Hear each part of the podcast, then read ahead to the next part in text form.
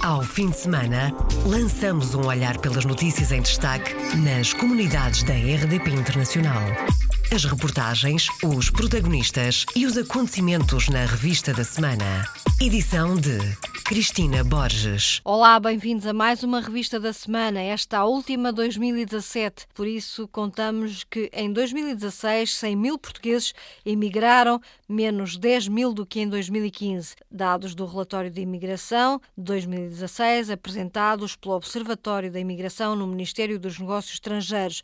O relatório confirma a tendência da descida da imigração portuguesa, como explica o presidente do Observatório, Rui Pena Pires. A imigração está a descer porque a imigração tem, ao longo do tempo, de uma forma consistente, uma relação muito forte com a evolução do emprego e do desemprego. Vê-se, no entanto, que no último ano a imigração começou a descer ao mesmo ritmo do desemprego e não mais lentamente como seria expectável. Houve uma, uma queda maior simplesmente porque eh, dois dos destinos mais importantes da imigração portuguesa entraram em declínio. Foram o Reino Unido e, e Angola. No caso de Angola, a crise do, do, preço do petróleo e os seus impactos na economia angolana. No caso do Reino Unido, apanhamos já, estes são dados relativos a 2016, metade do pós-Brexit. Saídas na sua maioria temporárias, refere o secretário de Estado das Comunidades. Nós, em 2015, registávamos, portanto, uma estimativa de cerca de 110 mil saídas. Em 2016, registamos 100 eh, mil saídas. Parte significativa dessas saídas ocorre no âmbito da União Europeia. Aliás, o Instituto Nacional de Estatística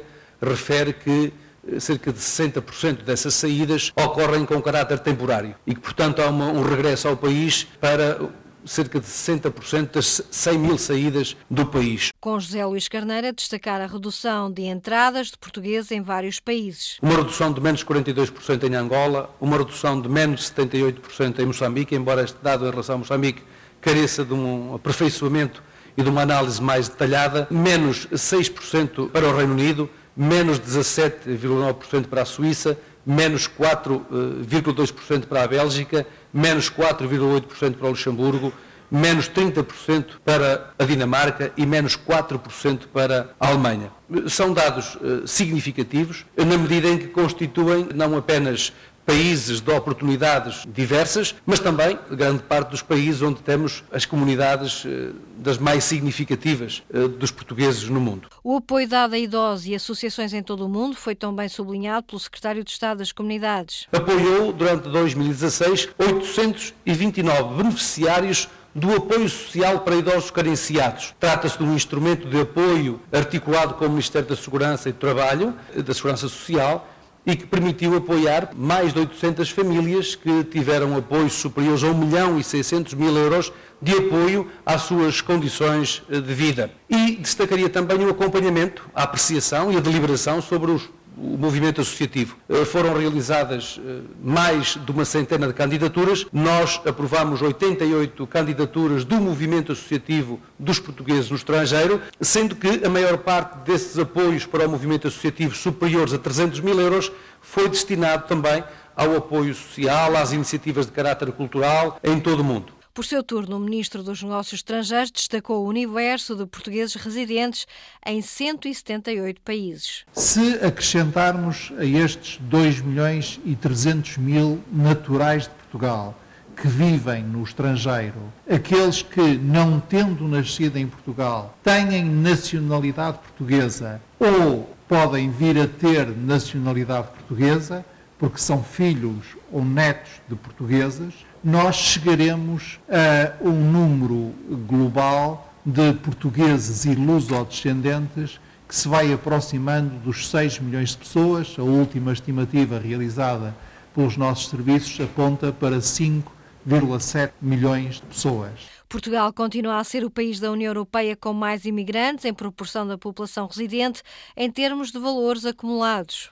No entanto, a imigração já não é o que era, os conceitos mudam. Entre os imigrantes mais jovens estão muitos que partem por vontade e não por necessidade. Mobilidade é a palavra-chave hoje em dia. O sociólogo José Carlos Marques diz-nos que a imigração já não é mal vista. A imigração perde o ónus negativo a que esteve associada por exemplo, durante os anos 80 e 90 do século XX, e passa a ser vista como normal, como parte de um processo normal de mobilidade no mundo em que cada vez menos se morre no sítio onde se nasceu. Declarações de José Carlos Marques no Fórum Anual dos Graduados Portugueses. O Ministro dos Negócios Estrangeiros diz que somos todos cidadãos do mundo, somos todos portugueses e europeus, conforme vamos ouvir. Tenho a certeza de que para estes jovens a cidadania europeia não é algo que belisque a cidadania nacional, mas é algo que se acrescenta e enriquece a cidadania nacional. Eles são ao mesmo tempo portugueses e europeus,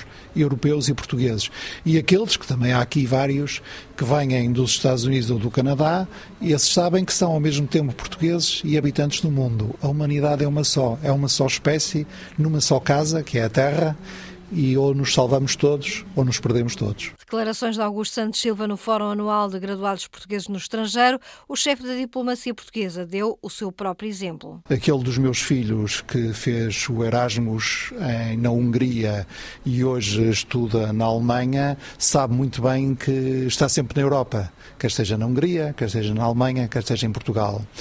Aquela da minha, minha filha que fez o Erasmus em Itália e trabalha hoje em Portugal, sabe que estando na Itália e estando em Portugal está na mesma Europa a outra minha filha, que também fez o Erasmus em Itália, eh, formou-se em Portugal e trabalha hoje em França, sabe que trabalha no mesmo território que a Europa. E para eles, e para a grande maioria, se não a totalidade destes que estão aqui no, na rede de graduados portugueses no estrangeiro, é muito mais importante serem europeus, europeus que trabalham em ciência, europeus que trabalham em tecnologia, europeus que trabalham na economia, europeus que trabalham no ensino. É muito importante serem europeus europeus e reverem-se nos valores da União Europeia do que propriamente um estar em Praga, outro estar em Bratislava, outro estar em Londres, outro estar eh, em Paris, outro estar em Lisboa. Declarações de Augusto Santos Silva. Os portugueses com graus académicos no estrangeiro são sempre representantes do país, uma espécie de pequenos embaixadores, é a opinião de Tiago Malaquias, da Associação de Graduados da Bélgica e do Luxemburgo. No fundo, somos pequenas embaixadas no estrangeiro. O principal objetivo é representar e defender os interesses dos graduados portugueses, fortalecendo a integridade e visibilidade, desenvolver estratégias e apoiar e maximizar a contribuição e influência dos seus membros, tanto em Portugal como nos países receptores, incentivar e promover as relações no estrangeiro e em Portugal, contribuir para a integração e visibilidade dos imigrantes nos países receptores e, por fim, expor o valor da comunidade portuguesa no estrangeiro. Tiago Malaquias representa graduados portugueses na Bélgica e no Luxemburgo. Mas nem tudo são rosas. O ano passado, 183 portugueses foram detidos no estrangeiro. Desses, 149 continuavam atrás das grades no final do ano passado. Outros números do Observatório da Imigração, o ano passado, perto de 480 cidadãos portugueses foram expulsos ou deportados dos países onde se encontravam. Morada única digital vai ser lançada no ano que vem pelo governo. No próximo ano, particulares e empresas vão ter a possibilidade de receber as notificações do Estado no endereço de e-mail em vez da caixa de correio física. É o anúncio feito à RDP Internacional pela Secretaria de Estado da Modernização Administrativa, Graça Fonseca, que sublinha que os portugueses residentes no estrangeiro são um grupo-alvo. É a possibilidade de poder estar tranquilo no estrangeiro, sabendo que vou receber à mesma as minhas notificações, nomeadamente, imagino, da autoridade tributária, sem ter que estar preocupado quem é que vai à minha caixa de correio. É uma das outras medidas da chave móvel digital. Estamos a divulgar, é muito importante também para portugueses residentes no estrangeiro poderem obter, porque é uma forma de autenticarem-se nos vários portais do Estado, de uma forma simples, segura, ligada à, à identificação. Portanto, hoje em dia é possível fazer a renovação da carta de condução como ah, tudo o que tenha a ver com serviços no portal das finanças, desde consultar, consultar as faturas até fazer um conjunto de operações com este modo de autenticação, são o tipo de medidas que são muito importantes para quem vive cá. Mas para quem vive no estrangeiro, tem enorme mais-valia de permitir reduzir muito a distância do acesso a serviços públicos, porque nós até podemos ter, imagine, espaço cidadão, vamos imaginar, em todos os consulados, não vamos conseguir isso para já, portanto não é uma promessa, atenção, estou a dizer é poderíamos eventualmente no futuro vir a ter, mas mesmo que conseguíssemos ter em toda a rede consular, ainda assim haveria muitas pessoas distantes dos consulados ou nos sítios onde vivem. E, portanto, o facto de termos serviços online com mecanismos de autenticação seguras permite que essas pessoas possam, na sua casa, sem ter que deslocar a um consulado, poder ter acesso a serviços públicos portugueses. A adesão à morada única digital é voluntária por parte de todas as pessoas singulares e coletivas, desde que adiram ao serviço público de notificações eletrónicas, tal como já acontece com a chave móvel digital. Graça Fonseca apresentou os números num estudo da Universidade de Lisboa. Em 13 medidas, as empresas poupam 600 milhões de euros. 600 milhões de euros, estimado pela Universidade Nova de Lisboa como aquilo que as empresas poupam apenas em 13 medidas, num catálogo de mais de 200. Portanto, estamos a falar de uma amostra e, por isso, este nosso trabalho tem sido de ligação às comunidades portuguesas, mas, por outro lado, também de ligação a governos de países onde existem também empresários portugueses, em que precisamente é muito importante passar esta mensagem de que investir em Portugal hoje em dia é mais simples, é menos burocrático e que outros países também têm e deveriam ter interesse em ter políticas como estas, porque de alguma maneira também para os nossos empresários que estão lá fora, também é uma forma de simplificar a vida deles na relação com outros Estados e neste, neste caso com outros serviços públicos. O objetivo é internacionalizar o Simplex, sublinha a Secretária de Estado a modernização administrativa. Temos feito este diálogo com Marrocos, com o Egito, faremos com a Tunísia, temos estado a fazer, fazer com algumas organizações internacionais, nomeadamente o Banco Interamericano para o Desenvolvimento. Secretária de Estado da Modernização Administrativa, Graça Fonseca, em declarações à RDP Internacional sobre as medidas de simplificação administrativa do governo a pensar nos portugueses residentes no estrangeiro. Na Venezuela, três luso-venezuelanos estão entre os 44 presos políticos libertados. Foi uma recomendação feita pela Assembleia Constituinte, um passo importante, diz o eurodeputado socialista Francisco Assis. Penso que é um passo importante nós vínhamos a reclamar há muito tempo, nomeadamente no Parlamento Europeu. Estamos a acompanhar este assunto e vínhamos eh, a reclamar a libertação destas pessoas que estavam presas por razões, eh, do nosso ponto de vista, de ordem política, sem acusação, sem que tivessem sido respeitados eh, minimamente os procedimentos próprios de um, Estado de Direito. O eurodeputado socialista diz que a libertação de dezenas de presos políticos na Venezuela tem um significado político e aguarda consequências. Se isto for um primeiro passo num processo de reconciliação uh, nacional e de normalização da vida democrática da, Venezuela, evidentemente que é um passo que deve ser saudado. Quero salientar uh, em particular, naturalmente, o facto de haver três uh, luso-venezuelanos nós estivemos a acompanhar esse caso, sei que o governo português também eh, acompanhou o caso. Nesta altura é uma satisfação, é? é com, satisfação e ao mesmo tempo com a expectativa de que as coisas não fiquem por aqui, que isto seja um sinal de que alguma coisa está a mudar e que de facto se vai apostar no diálogo que está a decorrer neste momento contra o poder e, e as diversas forças da oposição uh, e que no próximo ano possamos ter eleições presidenciais num quadro de participação livre e democrática para que o povo possa decidir o que pretende, que caminho quer que a Venezuela uh, prossiga. Não é? Mas, de qualquer maneira, em si mesmo, este gesto é um gesto que me parece que tem significado político e tem significado político que é positivo e deve ser, e deve ser eh, devidamente valorizado. 44 presos libertados em três dias na Venezuela era um dos pedidos da oposição a Nicolás Maduro. Há conversações em curso na República Dominicana. Governo e oposição tentam encontrar uma saída para a crise que se vive há alguns anos no país. De referir que há alguns meses tinha sido libertado outro luso-venezuelano, Vasco da Costa, esteve detido três anos acusado de terrorismo. Diz que não há justiça no país. Não há lei. A justiça é simplesmente uma secção do governo para ver a quem reprime e a quem não reprime.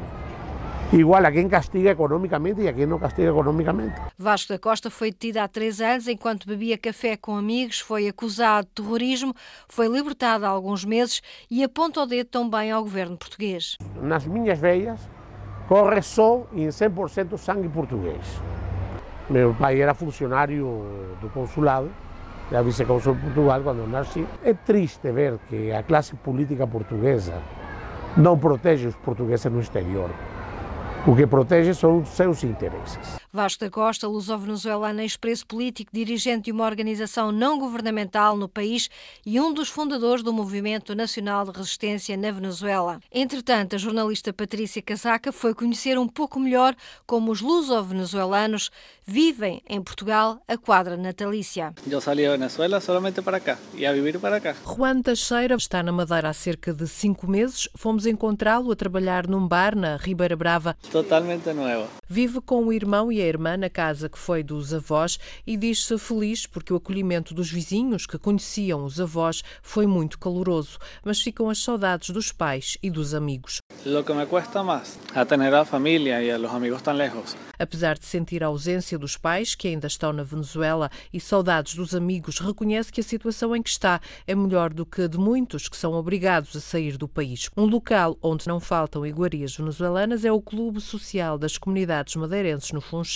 Foi lá que fomos encontrar Madalena Gouveia. Nasceu na Venezuela, diz que saiu do seu país por causa de Hugo Chávez. Apesar de estar bem adaptada à Madeira, não gosta de ouvir falar mal da Venezuela. Aos poucos a gente vai, agora eu adoro a Madeira. Adoro a Madeira, também nem gosto que falem mal do meu país. Mas é lamentável como aquilo está. A jogar às cartas estava Maria Adelaide Henriques, 84 anos. Veio à Madeira passar o Natal e recorda o que é viver atualmente na Venezuela. É horrível, não é difícil, é horrível. Nunca me imaginei semelhante barbaridade. A minha terra é onde nós vivemos. Costumei, os meus filhos nasceram lá, os meus netos, bisnetos. Apesar de gostar da ilha, confessa que já não se consegue habituar ao frio e está de regresso à América do Sul no próximo ano. Richard Xavier nasceu na Venezuela há 32 anos, veio para Madeira há 14. É um dos sócios de uma pastelaria onde não faltam os sabores venezuelanos. Um vai adaptando um pouco às pessoas que vêm cá, vêm cá ao, ao local. Tem, tem, tem uma clientela venezuelanos razoável, se pode dizer assim, e mesmo as pessoas daqui, algumas já aderam um pouco aos costumes de lá, se pode dizer assim. As aiacas, pão de ramon. Do Natal, Richard Xavier recorda os sons alegres que deixou para trás. Lá o Natal, se calhar, é mais mais além. Apesar das saudades dos ritmos venezuelanos, adaptou-se às tradições da ilha sobre um retorno à Venezuela. Responde, como quase todos, sim, é uma possibilidade se a situação melhorar. A última vaga de regressos à Madeira trouxe cerca de 4 mil luso-venezuelanos. Foram os testemunhos de quem passou pela primeira vez o Natal na Ilha da Madeira. Ainda esta notícia, o Governo Regional vai reunir com o Secretário de Estado das Comunidades Portuguesas no início deste novo ano para definir o valor do apoio a atribuir da parte do governo regional aos lusodescendentes que regressaram da Venezuela. De acordo com o secretário da Educação, Jorge Carvalho, regressaram até este momento à região entre 3.500 a 4.000 venezuelanos, como nos conta aqui o jornalista Sérgio Freitas Teixeira. Funchal, Ribeira Brava e Calheta são os conselhos onde há mais lusodescendentes regressados da Venezuela.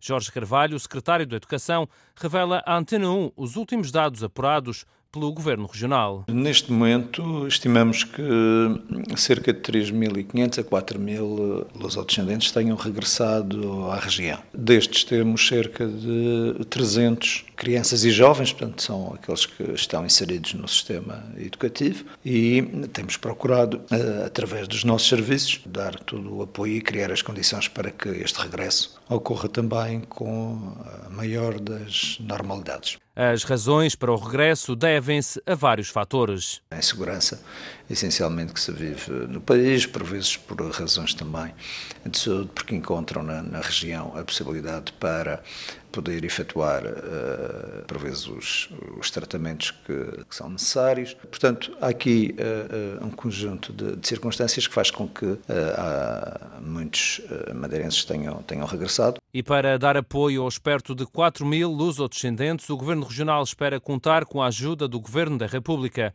Saúde, habitação e emprego são as áreas onde é necessário apoio. Tem existido contactos e conversações no sentido de apurarmos aquilo que eh, são uh, responsabilidades que também deveriam ser partilhadas com o Estado português. Uh, Têm-se realizado reuniões nesse sentido, ainda não está nada neste momento operacionalizado, mas temos, portanto, um conjunto de dados e de valores já identificados relativamente aos impactos do regresso destes dos luso-venezuelanos na área da saúde, da habitação e também de, de alguns programas de emprego. Jorge Carvalho, que garantiu à Antena 1 que durante o próximo mês de janeiro haverá nova reunião com o secretário de Estado das Comunidades Portuguesas, José Luís Carneiro.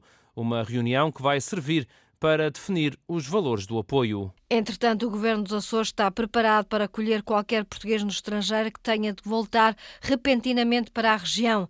Em causa está, por exemplo, a suspensão do DACA, decisão de Donald Trump que acaba com a proteção de quem chegou em criança ilegal aos Estados Unidos. A medida legislativa está em estudo pelo Congresso norte-americano, mas, no entanto, o secretário regional para as Relações Externas dos Açores diz que a máquina está preparada se for caso disso. Esta questão da DACA nós vamos seguir com muita atenção. Nós temos nos Açores preparada toda uma impressionante máquina de acolhimento, porque não, não só para por causa dessa questão, é qualquer situação que aconteça, como é que as coisas funcionam. Quando há um alerta de qualquer repatriamento, de qualquer retorno, com grande facilidade, nós pomos logo em marcha acolher as pessoas no aeroporto, encaminhá-las para serviços de saúde, serviços sociais, serviços educativos e para de emprego. Rui Betancourt, do governo açoriano, diz que ainda muita coisa pode acontecer antes que a suspensão do programa de proteção de imigrantes tenha efeitos práticos, como o repatriamento. Vamos ver até março o que acontece com a DACA. Muita coisa pode acontecer daqui até lá e não tenho a certeza que acabe da pior maneira. O fato é que,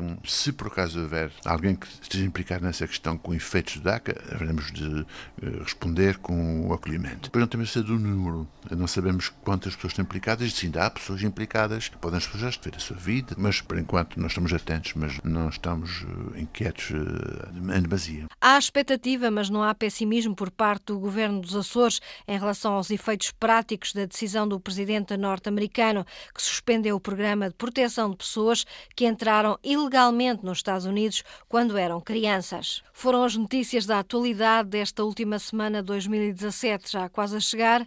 Está o novo ano, é já daqui a poucas horas. Muita festa, muita alegria, paz, saúde, é tudo e muito mais o que lhe podemos desejar para 2018. Ao fim de semana, lançamos um olhar pelas notícias em destaque nas comunidades da RDP Internacional. As reportagens, os protagonistas e os acontecimentos na revista da semana. Edição de Cristina Borges.